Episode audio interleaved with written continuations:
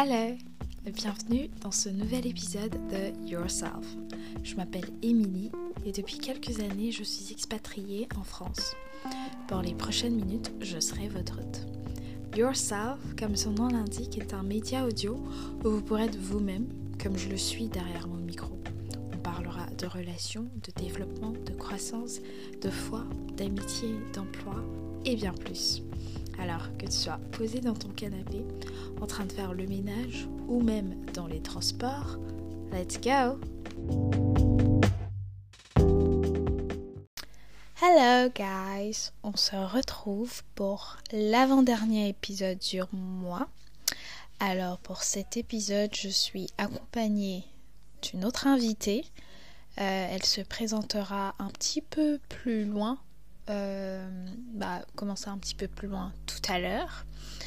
Euh, comme vous l'aurez vu probablement dans le titre, le sujet que nous apprêtons à discuter euh, est un petit peu plus intimiste et j'ai l'impression que plus les épisodes s'enchaînent et plus ça devient un petit peu plus convivial. Euh, j'ai l'impression de discuter vraiment. En fait, c'est ça. C'est la plupart de mes épisodes. C'est euh, des sujets qui me trottent dans l'esprit. C'est euh, des choses que j'ai vécues ou que je vis.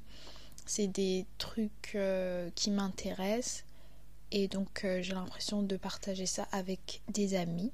Mais ça, c'était au sens figuré parce que je ne vous connais pas. Mais euh, comme je vous l'avais annoncé pour euh, le mois de février, j'ai une autre invitée. Et euh, sans plus tarder, je lui laisse la parole. Bonjour, alors je me présente, moi c'est Jabia, Jabsi pour les intimes. je suis du coup créatrice de contenu.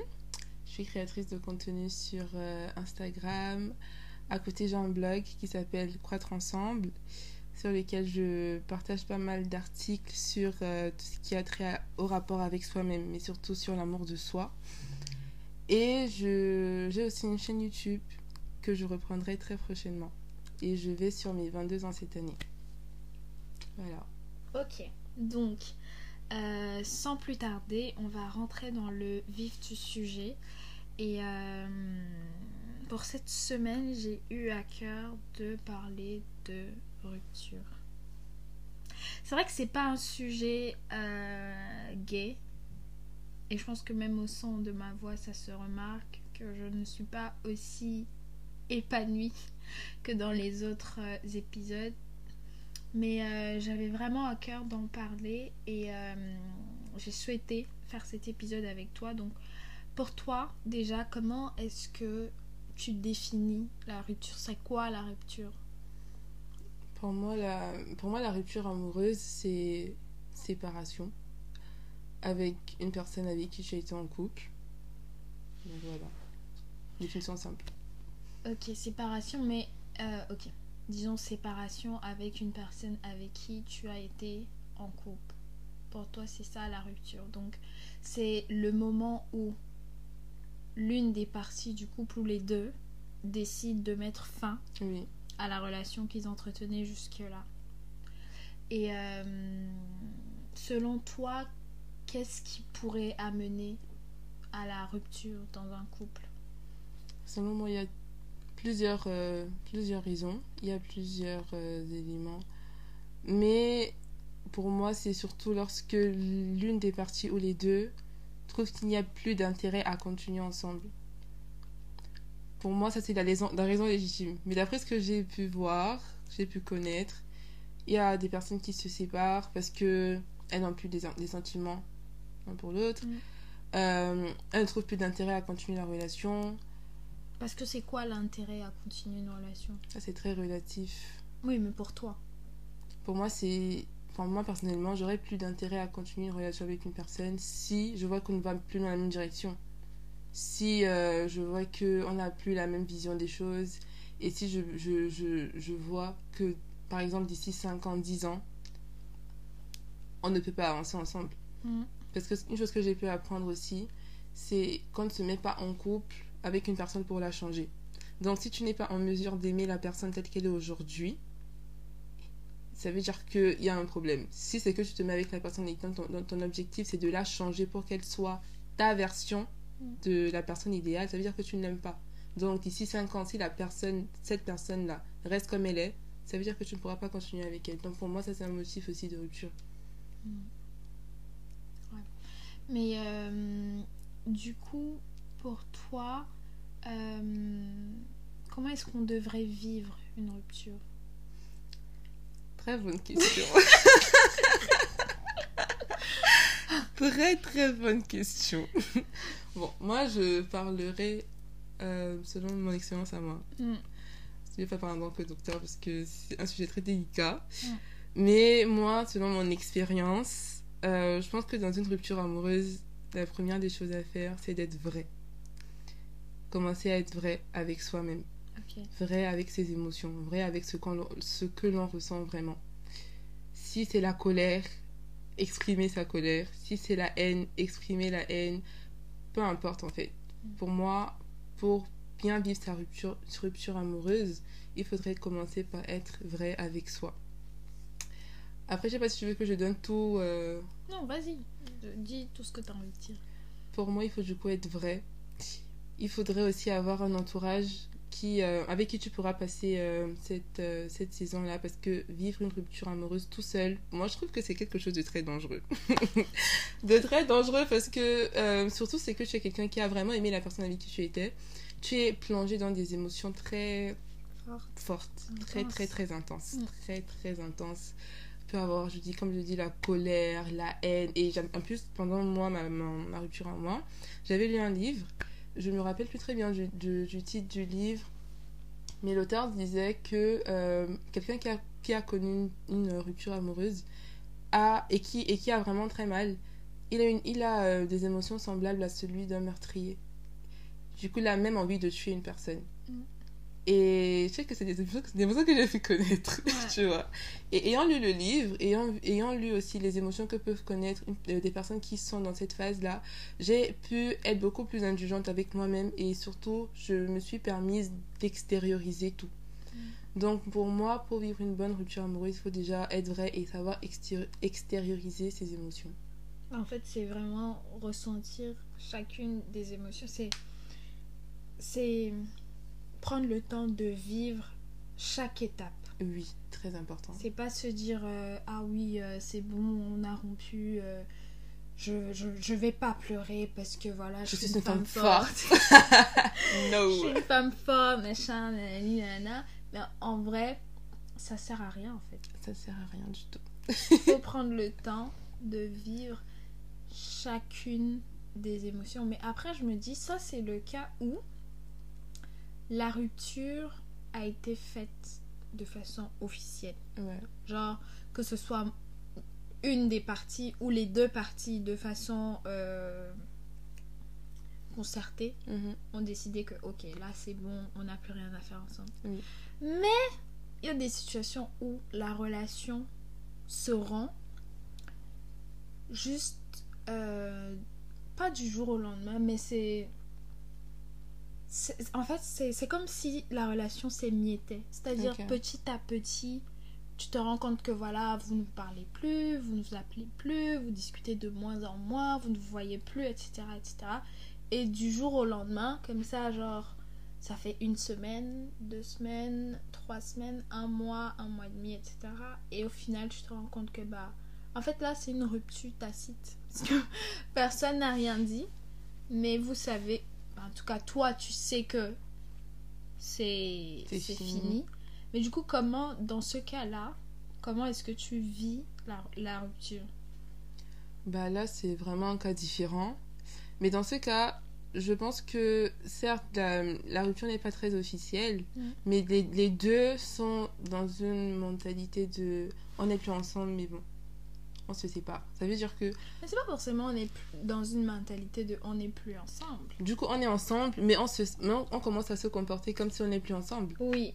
Bah, moi, je pense que je vais pas dire que ça fait pas, ça fait pas mal, Mhm. mais c'est pas le même état d'esprit. Mm. Tu vois, parce que dans la, dans, le- dans, dans, dans la première euh, hypothèse qu'on avait évoquée, Mm. c'était, c'était survenu un peu comme un choc, Oui. comme euh, une nouvelle qu'il faut pouvoir digérer. Alors qu'ici, les deux parties sont un peu préparées, si tu, tu vois ce que je veux dire. Elles sont un peu préparées psychologiquement. Mm. Du coup, euh, disons qu'elles digèrent la pilule de, de façon un peu amère, Oui. mais elles sont plus préparées. Mm. Parce que dans les- la tête des deux personnes, elles sont plus en mode on est ensemble, mais bon, je commence à reconstruire ma vie sans toi. Oui. Sans peut-être te le dire directement, mais je reconstruis ma vie sans toi. Ok, j'ai mal, mais moi, je prends la décision de, de continuer sans toi. Les deux personnes sont, dans le même euh, état d'esprit. Mm. Donc, je trouve que c'est beaucoup moins douloureux que euh, la première hypothèse. Mais maintenant, comment vivre cette, euh, cette séparation? Euh, J'ai pas forcément de réponse à ça. Euh, moi, je pense que pour ce type de rupture, le plus important, c'est de se poser et de faire le point sur toi-même dans la de te remettre en question dans la relation. Parce que, oui, au-delà du fait que ce soit une relation amoureuse, etc., c'est d'abord une relation avec quelqu'un. Et euh, c'est comme si tu vas au tra- tu as l'habitude d'aller au travail et puis du jour au lendemain, euh, tu remarques que tes collègues ne te parlent plus, on ne t'invite plus à des réunions, etc. Tu te sens plus inclus. La première des choses que tu vas faire, c'est qu'est-ce que j'ai fait? Donc je pense que c'est la même chose dans une relation amoureuse. C'est ok, la rupture est arrivée, etc. Ou euh, voilà, au fil du temps, on se parle moins, etc. Bah, la première chose à faire, c'est de se poser, se dire, ok, qu'est-ce qui s'est passé? Pourquoi, comment on en est arrivé là? De retracer tout l'historique qui a conduit à, ok, ça fait deux semaines, on s'est pas parlé, ça fait trois semaines, on s'est pas parlé, ça fait un mois, on s'est pas parlé. Et une fois que tu as euh, réussi à te remettre en question, après il faut avoir les bons euh, les bons outils pour se remettre en question. Bon, nous, on est chrétienne, tu vas dire oui, il faut prier, il faut demander à Dieu de te montrer ce qui n'a pas marché, etc. etc. Euh, je sais pas forcément pour les gens qui sont pas chrétiens comment ils font, mais voilà. Mais pour moi, c'est le premier point, c'est euh, se remettre en question. Et une fois que tu t'es remise en question, après ça, c'est une question, c'est est-ce que du coup, tu vas chercher la rupture officielle ou tu te contentes de la rupture tacite? Moi, je dis ça dépend de ce que tu veux. Parce que si tu te remets en question, tu discutes aussi avec la personne et que vous vous rendez compte que les raisons de votre rupture tacite sont peut-être le résultat des non-dits, Mm.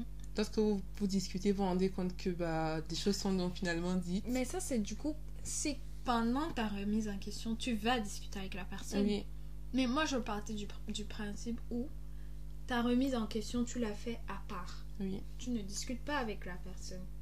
Tu te remets en question parce que, évidemment, avant que ça n'arrive au point où vous ne vous parlez complètement plus, plus certainement, il y a eu des plaintes à un moment donné de oh, tu fais trop ci ou oh, t'es tout le temps comme ça, etc. Bref, il y a quand même eu des petits signaux. Mhm. Parce qu'on va pas se mentir, pour qu'une rupture arrive, il y a quand même eu des signaux. Mhm. Tu vas pas dire que tu étais dans une relation, tu n'as rien vu venir. Du jour au lendemain, ça arrive. Non. Donc, moi, je pars du principe où ta remise en question, tu l'as fait à part sur la base des commentaires que tu avais déjà reçus pendant la, la relation. Mm. Une fois que tu as fait cette remise en question-là, est-ce que tu repars vers la personne pour qu'elle confirme ou qu'elle infirme ce que tu penses? Bah, du coup, ça revient à ce que je dis, c'est que tu pars. Si, si tu vas, si tu vas vers la personne, ça veut dire que bah, d'une certaine manière, vous aurez une discussion. Donc si vous avez une discussion encore sur votre relation, si vous êtes dans une phase de discutant, peut-être qu'après cette discussion on pourra se remettre ensemble.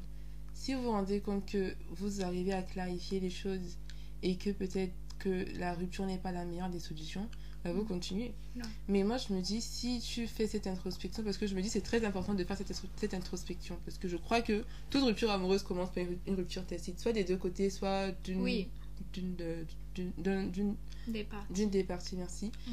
Du coup, quand tu as pu faire cette remise en question, tu discutes avec la personne. Et maintenant, dans l'hypothèse où, après la discussion, vous vous rendez compte qu'il y a vraiment plus d'issue, bah vous vous, vous séparez. Ouais, mais euh, après, euh, je trouve aussi le plus compliqué généralement dans les ruptures, c'est l'entourage. Ouais.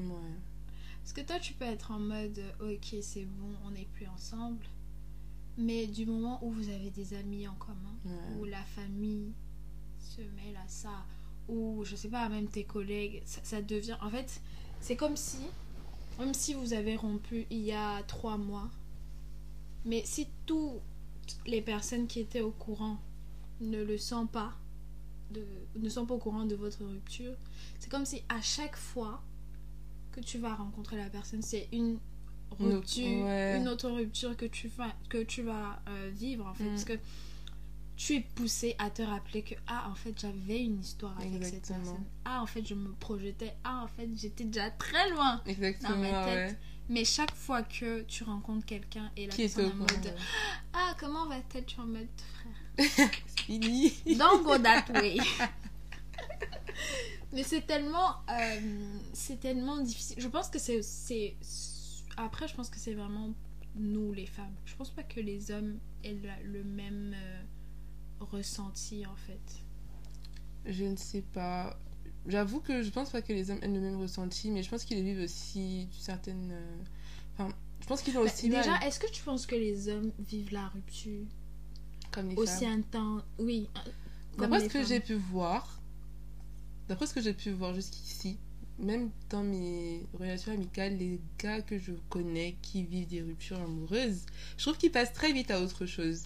Je trouve que les hommes ont une facilité à passer très vite à autre chose, à se concentrer facilement sur autre chose et avoir mal, oui, mais ils ne restent pas sur la douleur. Alors que nous, les femmes, on reste sur la douleur, on reste sur le vécu, on reste sur le passé, Mhm. et on a du mal à en sortir. Alors que les hommes, ils, ils restent pas très longtemps. Moi, je j'ai toujours pas vu un homme qui a fait un an de séparation et qui est resté Ouais. dessus. Ouais. Par contre, les femmes, euh, oui. En plus, ça me fait penser, tout à l'heure, je regardais euh, un épisode de Parole de femmes Mm. qui date, d'il y a peut-être 7 ans ou 8 ans, oui. où Pasteur Mohamed Sanogo était invité, du coup, et il par- parlait de sa, comment il a rencontré sa femme, comment ils en sont arrivés et tout. Et il disait qu'il y a un moment où ils se sont séparés parce que sa femme était en mode euh, je suis pas une fidèle, je suis quand même ta copine, ta fiancée, etc. Bref. Et du coup, il disait qu'ils se sont séparés. Mais le moment où ils. Même s'il avait la conviction que lui, c'était sa femme, Dieu lui avait parlé et tout. Mais il était en mode. Il y avait d'autres sœurs quand même qui me C'est ça, tu vois, bien. c'est ça le point avec les ça, en hommes. fait. Les, les, les femmes et les hommes ne peuvent même pas vivre la rupture de la même manière parce que les hommes, ils sont en mode Bon, c'est fini, mais bon, il y a Oui. d'autres femmes. Ouais. Mais bon, je peux aller draguer une autre femme et tout. Alors que les femmes, c'est pas pareil. Moi, je sais a, je connais des femmes qui, bon, elles elles vont draguer. Elles n'ont pas de problème avec le fait d'aller vers les hommes. Mm. Mais la majeure partie des, des, des femmes ne vont pas draguer. Ouais. Du coup, nous, on pleure la rupture. Mais on se dit, est-ce qu'on va encore nous draguer après, tu Ouais. vois? Et du coup, ça qui est aussi un peu, un peu compliqué. Je pense que c'est aussi l'une des raisons pour lesquelles les hommes, ils se prennent pas trop la tête par rapport à ça. Ils se disent, de toute façon, euh, Ouais. euh, il y a plein de. Bon, après, encore, ça dépend de la maturité de tout un chacun, parce qu'il y en a qui vont se dire, il y a plein de belles femmes dehors, donc voilà. Mm. Il y a d'autres qui peuvent se dire, ok, euh, il y a peut-être pas autant de femmes qui ont mes, les qualités que je recherche, mais je sais que je peux en trouver. Mm. Donc, je trouve que c'est l'un des points qui fait en sorte que les hommes et les femmes ne vivent pas la rupture de la même manière. Ouais, mais. euh, Je sais pas, parce que là, pendant que tu parlais, même, je me dis, avant de voir même que les hommes et les femmes ne vivent pas la rupture de la même manière, est-ce que même le début de la relation, ou est-ce que les motivations que les femmes ont à se mettre en couple sont les mêmes que celles des hommes? Est-ce que les deux recherchent la même chose déjà? Je veux dire, si vous mettez en couple, est-ce que oui, euh, j'ai envie de fonder une famille, parce que oui, euh, bref, les trucs un peu bateaux qu'on dit souvent là, mais de façon un peu plus large, est-ce que les hommes et les femmes recherchent la même chose dans un couple? Encore là, je dirais c'est très relatif. C'est vraiment très relatif. Mais je me dis, ils cherchent peut-être pas à 100% la même chose, mais s'ils sont ensemble, c'est qu'ils ont quand même trouvé un intérêt. Mm. Ils ont trouvé un intérêt dans leur quête. Mm. Donc, par exemple, ce que moi je cherchais, j'ai retrouvé ça chez l'autre, et ce qu'il recherchait, il a retrouvé ça chez moi. Et ce qu'on recherche nous permet de bâtir ensemble, de continuer ensemble et de vivre en- ensemble, tu Mm. vois. Donc, je, je dirais oui et non. Ça, pour moi, c'est très relatif. Mais après aussi, je, je dirais non dans le sens où enfin, ce que la femme recherche chez un homme, c'est pas ce que l'homme va rechercher, chez, Chez une femme, parce qu'ils n'ont pas les mêmes besoins, tu Mm. vois. Du coup, je dirais oui et non. Mm. Après, pour revenir sur, euh, sur la rupture, euh, justement pour compléter l'exemple que je prenais avec euh, Pasteur Mohamed et Oui. tout, c'est il disait, même si lui de son côté, il y avait des femmes qui euh, s'intéressaient à lui et que voilà, il n'était pas non plus euh, indifférent, il remarquait que ces femmes-là l'intéressaient et tout, mais il surveillait quand même euh, Pasteur Lily, c'est ça Oui. il la surveillait où ils étaient parce qu'ils étaient dans deux villes différentes. Mm. Mais il cherchait quand même à savoir s'il y a des gars qui papillonnent autour d'elle et tout. Et moi, je, je trouve, généralement, euh, c'est aussi une des attitudes que les gens ont après la rupture, c'est d'aller stalker.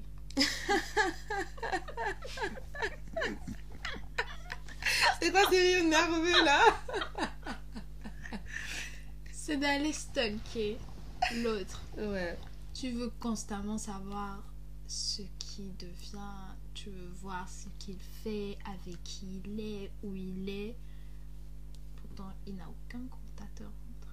Et ça, c'est un point très intéressant que tu soulèves là parce que c'est une vérité.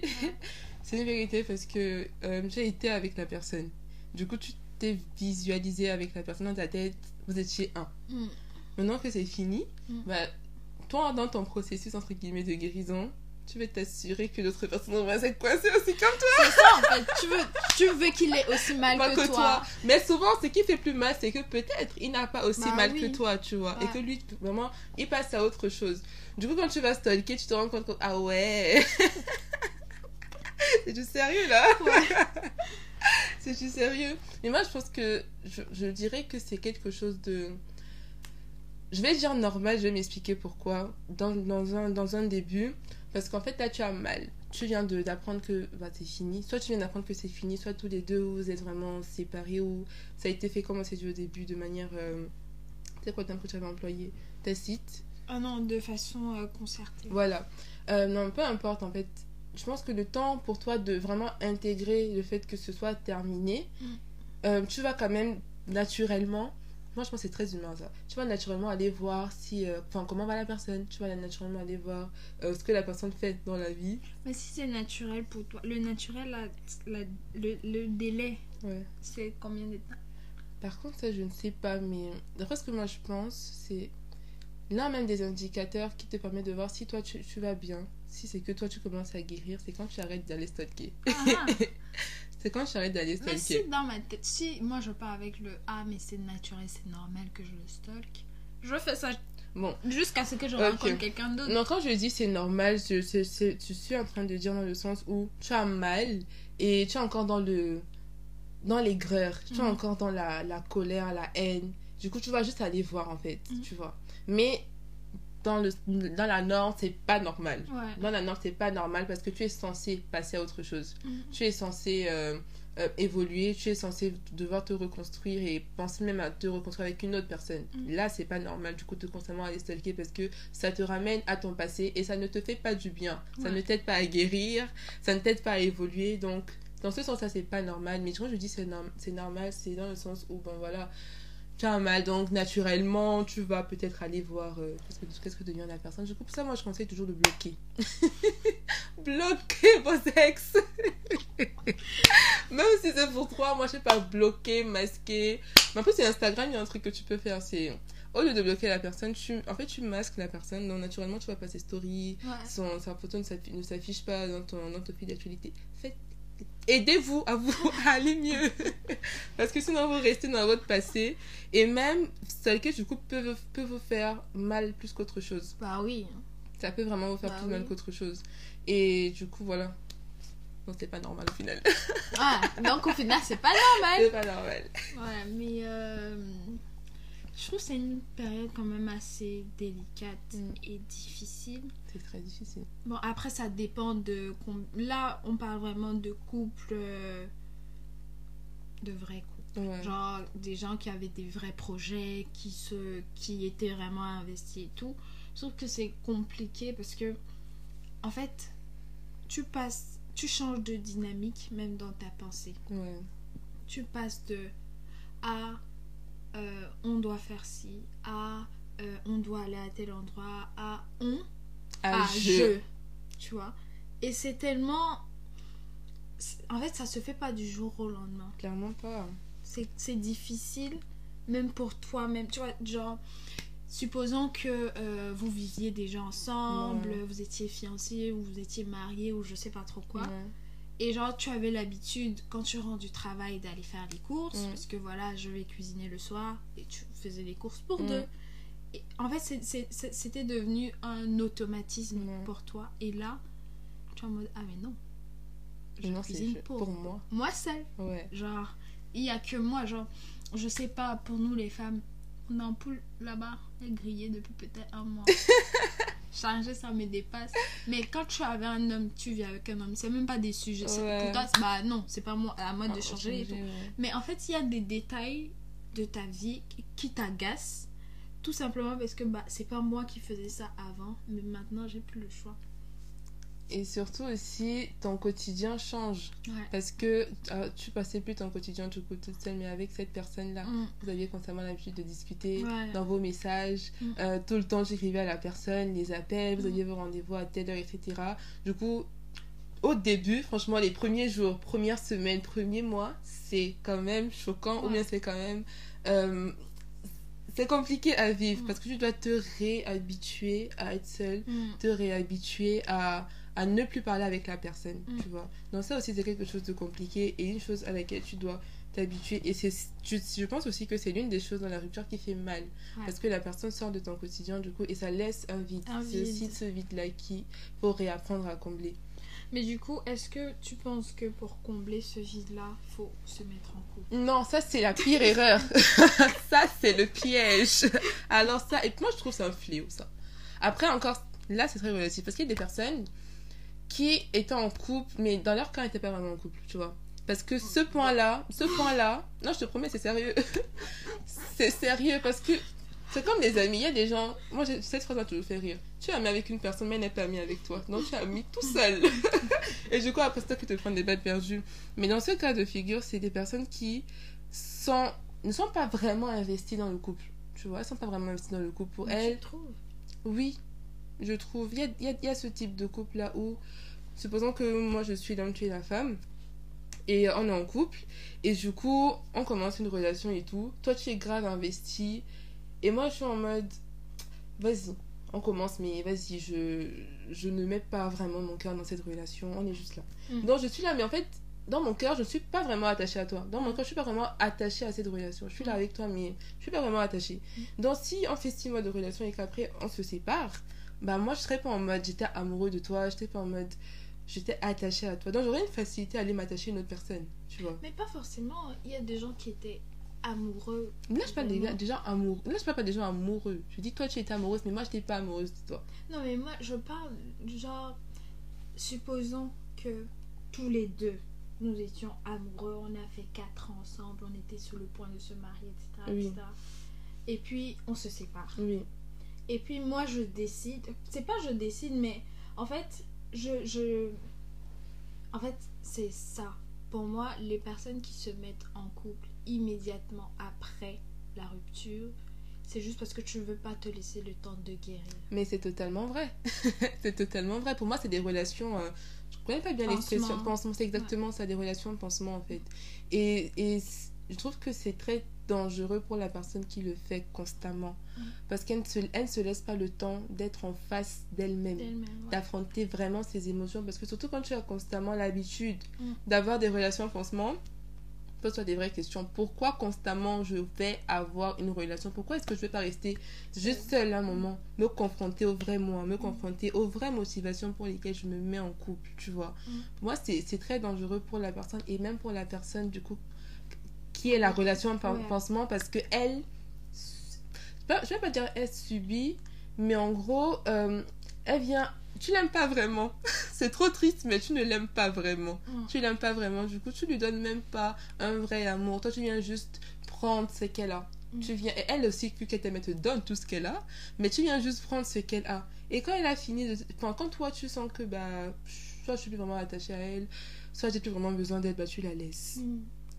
Et ça, je trouve que c'est c'est toxique. Ouais, c'est toxique, mais je pense aussi que c'est un moyen pour ces personnes-là de préserver l'amour qu'elles avaient pour la première personne. Comment? C'est-à-dire, euh, en par- prenant toujours l'exemple que tu es l'homme, je suis la femme, on est en couple et tout. Mm. euh, et puis on se sépare, je me mets en couple avec quelqu'un d'autre. C'est pas, je me mets en couple directement après, genre une semaine après, après tu apprends que euh, je me suis mise en couple. Mm. C'est pas parce que non, je ne t'aimais pas ou parce que non, ça me fait rien, etc. C'est juste les sentiments que j'avais pour toi sont encore là. Et j'ai pas envie euh, de me retrouver à devoir euh, repenser à tout ça, me dire ah oui, ça n'a pas marché, etc. etc. Donc, comme tu as dit, pas, parce que je ne veux pas faire face à la vraie situation, je me remets en couple, mais en fait, le fait que je sois en couple me permet de garder le sentiment amoureux en moi.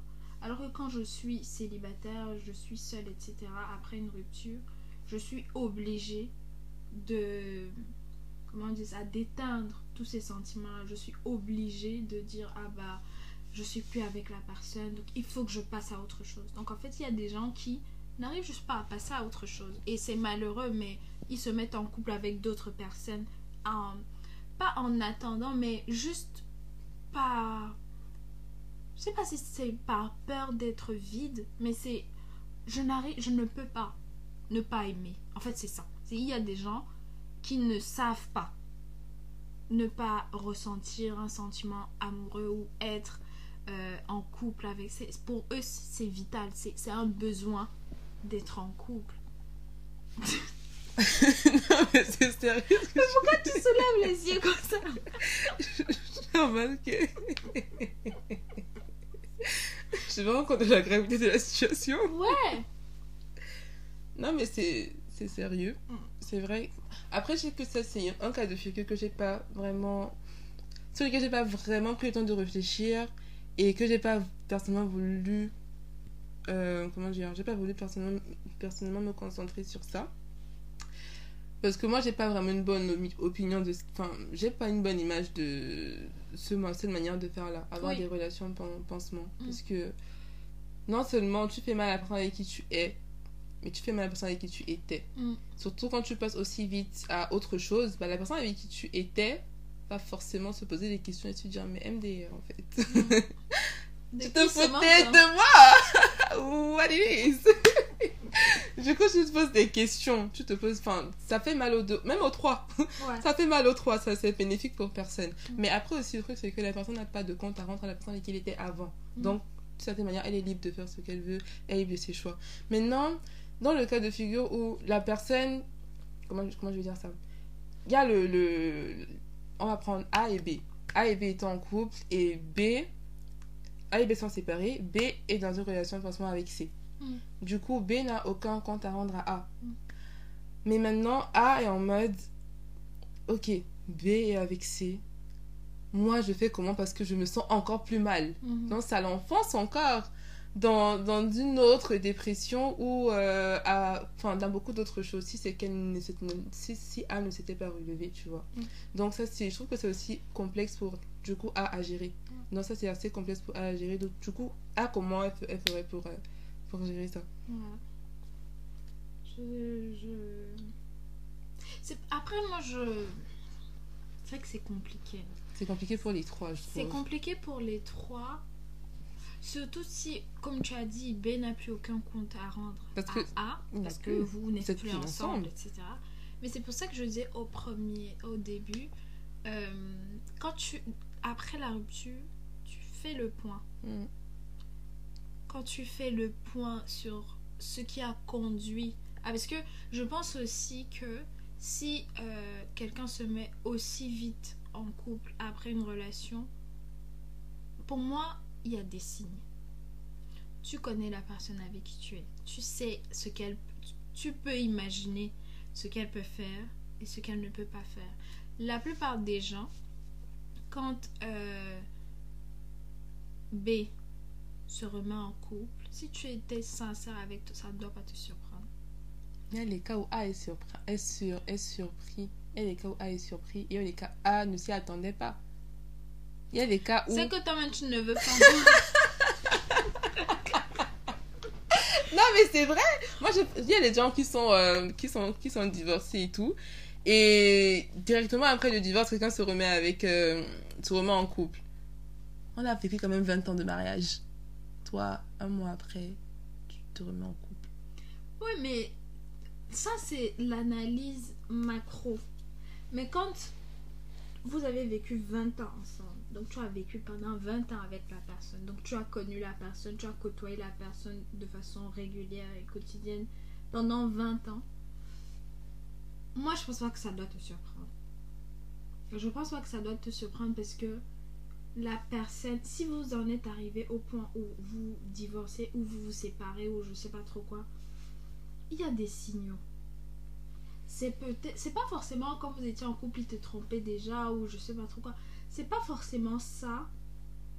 Mais euh, voilà, avant de vous mettre en couple, par exemple, si tu demandes à la personne, est-ce que pour toi l'amour est éternel? Je sais pas, des questions un peu bêtes comme ça. Et que la personne te dit, ah non, pour moi, euh, l'amour. Je sais qu'il y a un- un- une théorie, ou je sais pas trop comment appeler ça, où les gens disent que oui. Je sais pas si c'est le coup de foudre ou l'amour, ça dure trois ans. Après ça, on ne s'aime pas vraiment. Bref, il y a des théories comme ça un peu partout. Mais avant de te mettre en couple avec la personne, tu évalues la personne. Et c'est suite à cette évaluation-là que tu te dis, ah bah oui, ça peut marcher, ou ah bah non, je suis désolée, ça peut pas marcher entre nous parce qu'on n'a pas la même vision. Mais t'as pas tout demandé comment tes relations comme ça. Bah justement, vous devez. C'est vraiment pas tout demandé comment tes relations Je comme ça. suis d'accord, mais c'est pour moi c'est c'est ce qui évite le plus possible les peines de cœur. C'est si tu es honnête, si tu es objectif objective avant même de vous mettre en couple, tu as euh, moins de chances d'avoir le cœur brisé. Si dès le début euh, tu fais abstraction, en fait, au début même, il ne devrait pas avoir de sentiments parce que là, tu évalues la personne. Tu es en mode, ok, c'est quelqu'un qui est comme ci, comme ça, qui préfère ci à ça, qui pense comme ça, qui nanani, qui a tel projet, etc. Est-ce que ça, ça peut matcher avec moi? C'est Pour moi, c'est comme ça qu'on commence. Je voici tout ce que tu m'as dit. Quand je regarde tout ça, je pense pas que ça puisse matcher. Parce que moi, je pense totalement à l'opposé. Et c'est pas en mode, oh, ok, si toute la personne, si la personne, euh, toutes les réponses qu'elle te donne, c'est exactement ce que tu es, donc ça va matcher. Non, mais il y a des points euh, essentiels. Par exemple, le est-ce que pour toi l'amour est éternel? Pour moi, je trouve c'est une question tellement évidente à poser. Après, ça dépend de l'objectif pour lequel tu dates quelqu'un, mais si c'est vraiment en mode euh, oui, on veut construire un truc sérieux, etc. Et que la personne te dit non, moi en fait, je ne crois pas que l'amour soit éternel. Pour moi, c'est juste les trois premières années. Après, on fait avec, on, on se supporte. Je suis désolée, mais on se supporte pendant 20 ans. Ça dépend de ce qu'il entend aussi euh, par amour. Parce que, ça. parce que si euh, la personne est. Parce qu'il y a aussi ce point-là. Il y a aussi ce point-là. Il y a des gens qui ne savent pas c'est quoi l'amour. Mhm. Donc ils se mettent en relation. Parce que j'ai dit tout à l'heure que, que euh, d'après ce que j'ai pu comprendre, avant de commencer la relation, tu n'es pas censé avoir des sentiments amoureux. Mais il y a plusieurs cas de figure. De figure. Il y a des personnes qui ont déjà des sentiments amoureux, ils brûlent de l'intérieur et puis ça, se ça- mettre en couple. Ouais, ça floute. Ça floute. Il y a, il y a des personnes où, qui. euh, il y a une des parties qui est un peu amoureuse, l'autre partie qui est sobre. Là, la personne a le temps d'évaluer, alors que la Ouais. personne amoureuse, elle est déjà euh, très très. euh, Mais est-ce que pour moi, tu peux pas être amoureux de quelqu'un que tu ne connais pas. Tu peux pas être amoureux de quelqu'un. Bah là, c'est dans le, le cas de- d'une personne qui a, qui a le coup de foudre. Quand tu as le coup de foudre pour une personne, c'est des cas, c'est la réalité. Quand tu as, tu as un coup de foudre pour une personne, certes, tu vas évaluer et tout, mais en fait, c'est Mais les personnes. Est-ce que le coup Att- de foot, c'est être amoureux? Attends, là, je parle d'abord des personnes qui sont surtout conduites ou guidées par leurs émotions, tu vois. Tu as, tu, tu, dans ton cœur, tu es en mode, bon, il me plaît beaucoup, elle me plaît et tout, euh, je, je, je veux être avec elle, etc. Tu es conduit juste par tes émotions et toi, tout ce que tu veux, c'est être avec la personne. Mm. Donc, même tes choix ne seront pas vraiment objectifs. Parce que toi, toi, tu es juste, tu ne vois que tes sentiments amoureux et, et du coup, tu vas faire abstraction de beaucoup de, de red flags, de beaucoup de, Oui. de signaux. Mm. Tu vas faire abstraction de beaucoup de, de choses essentielles pour toi, juste parce que tu ne vois que les beaux yeux de la personne. Ouais. Tu vois, dans ce cas-là, c'est un peu compliqué aussi. Parce que quand la personne va revenir à la réalité, elle va se rendre compte, quand les, les sentiments vont partir, Mm. elle va voir la personne telle qu'elle est, elle va se rendre compte qu'en fait, je l'ai la mimi. Mm. En fait, je n'aime pas du tout, tout la question. C'est quoi déjà l'amour? Parce que si une personne, même étant célibataire, ne sait pas définir l'amour pour elle, bah ça sera compliqué. Donc c'est que tu, tu es dans une relation amoureuse et tu te, enfin dans, dans une relation de couple et tu te dis que c'est le sentiment amoureux qui va nous tenir. Très très, clairement, vous n'allez pas tenir cette relation. Je sais même pas si vous allez arriver au mariage. Et même si vous arrivez au mariage, un jour, la tête de la personne t'énerve le matin, c'est un signe, euh, je ne l'aime plus. Ou quand tu vois que tes sentiments commencent à diminuer, ah, c'est bizarre, je ne l'aime plus. Parce que moi, je suis de ceux qui pensent que ce n'est pas parce que tes sentiments amoureux diminuent que c'est un signe pour quitter la personne. Ouais. Parce que c'est pas le sentiment amoureux qui tient la relation. Et même par, par rapport à la théorie que tu présentais, c'est une théorie scientifique en fait. Mm. C'est c'est prouvé que après entre 6 mois et 2 ans, le sentiment amoureux reste. Mais après, tu es vraiment confronté à la réelle personne. Et là, tu commences à prendre la décision de si oui, en fait, je, je décide, si je décide de continuer avec elle ou pas Mhm. si je décide en fait de l'aimer ou pas. Donc là, tu entres dans un amour inconditionnel. Tu apprends à aimer la personne de manière inconditionnelle. Tu vois. Mhm. Donc ça, c'est c'est aussi un élément. Il faut savoir pour toi, c'est quoi l'amour? Est-ce que tu es dans un amour émotionnel? Est-ce que euh, tu es dans un amour agapé? Ouais. Tu vois. Donc si c'est que vous, tous les deux, vous n'êtes pas dans une dimension d'amour agapé et que c'est ah, je n'ai plus de sentiments pour toi, donc c'est un signe. C'est bizarre parce que ce matin je ressens plus ça, je ressens plus ça, je ne te vois plus comme à l'époque. C'est compliqué. Ouais. Là, il faut se poser des vraies questions. Là, moi, je me dis, pour ça, moi, pour ce cas de figure, je dirais, tu m'as jamais aimé. Tu, tu étais juste dans ton sentiment. Et vu que ton sentiment est parti, bah, tu t'es réveillé, maintenant, tu t'es rendu compte que, bah, je n'ai plus de sentiments pour toi. Mm. Donc, bye. C'est pas que le sentiment amoureux qui vous tient dans la relation, sachant que c'est comme une flamme. C'est pour ça qu'on parle de raviver sa flamme. Même dans notre foi en Christ, il y a des moments, la flamme s'en va. Donc, il faut savoir ra- ra- ra- ranimer la flamme. Ouais. Donc, c'est tout, moi, je pense aussi. Mais du coup, si on devrait, on devait conclure, pour toi, euh, comment euh, avoir une bonne rupture? Pour moi, pour avoir une bonne rupture, parce qu'ici je parle, nous, nous sommes chrétiennes, Mm. Pour moi, pour avoir une bonne rupture, il faut déjà commencer. Enfin, quand tu es au courant, quand tu as réalisé que c'est fini, avant que tu pries, bon, pendant que tu pleures, je veux dire, pendant que tu, tu réalises, peu importe en fait, vis tout ça avec Dieu. Mm. Et quand je dis vivre avec Dieu, ça peut paraître abstrait, mais sois juste conscient que Dieu est là avec toi dans ta peine. Parce Mm. que la Bible dit que euh, il est près de ceux qui ont le cœur brisé. Mm. Et sache que Dieu est là dans ta peine à chaque instant, à chaque moment, et que il, laisse un, il te laisse un espace en fait pour t'exprimer, pour extérioriser, pour crier, pour... En fait, tu as cet espace-là pour, euh, pour extérioriser avec le Seigneur. Donc moi, je dirais que premièrement, sache que Dieu est là, donc vis d'abord ça avec Dieu. L'autre point que je pourrais donner aussi, c'est sois vrai. sois vrai avec toi-même. Et en tout cas, moi, dans mon expérience, ce que je m'étais dit, c'est que je ne vais pas laisser des, des briques brisées de moi dans ma prochaine relation. Je veux tout vider, je veux vider mon cœur et je veux guérir. Je veux laisser ça ici. Ça ne sera pas dans mon futur, dans mon Mm. présent, je finis avec ça.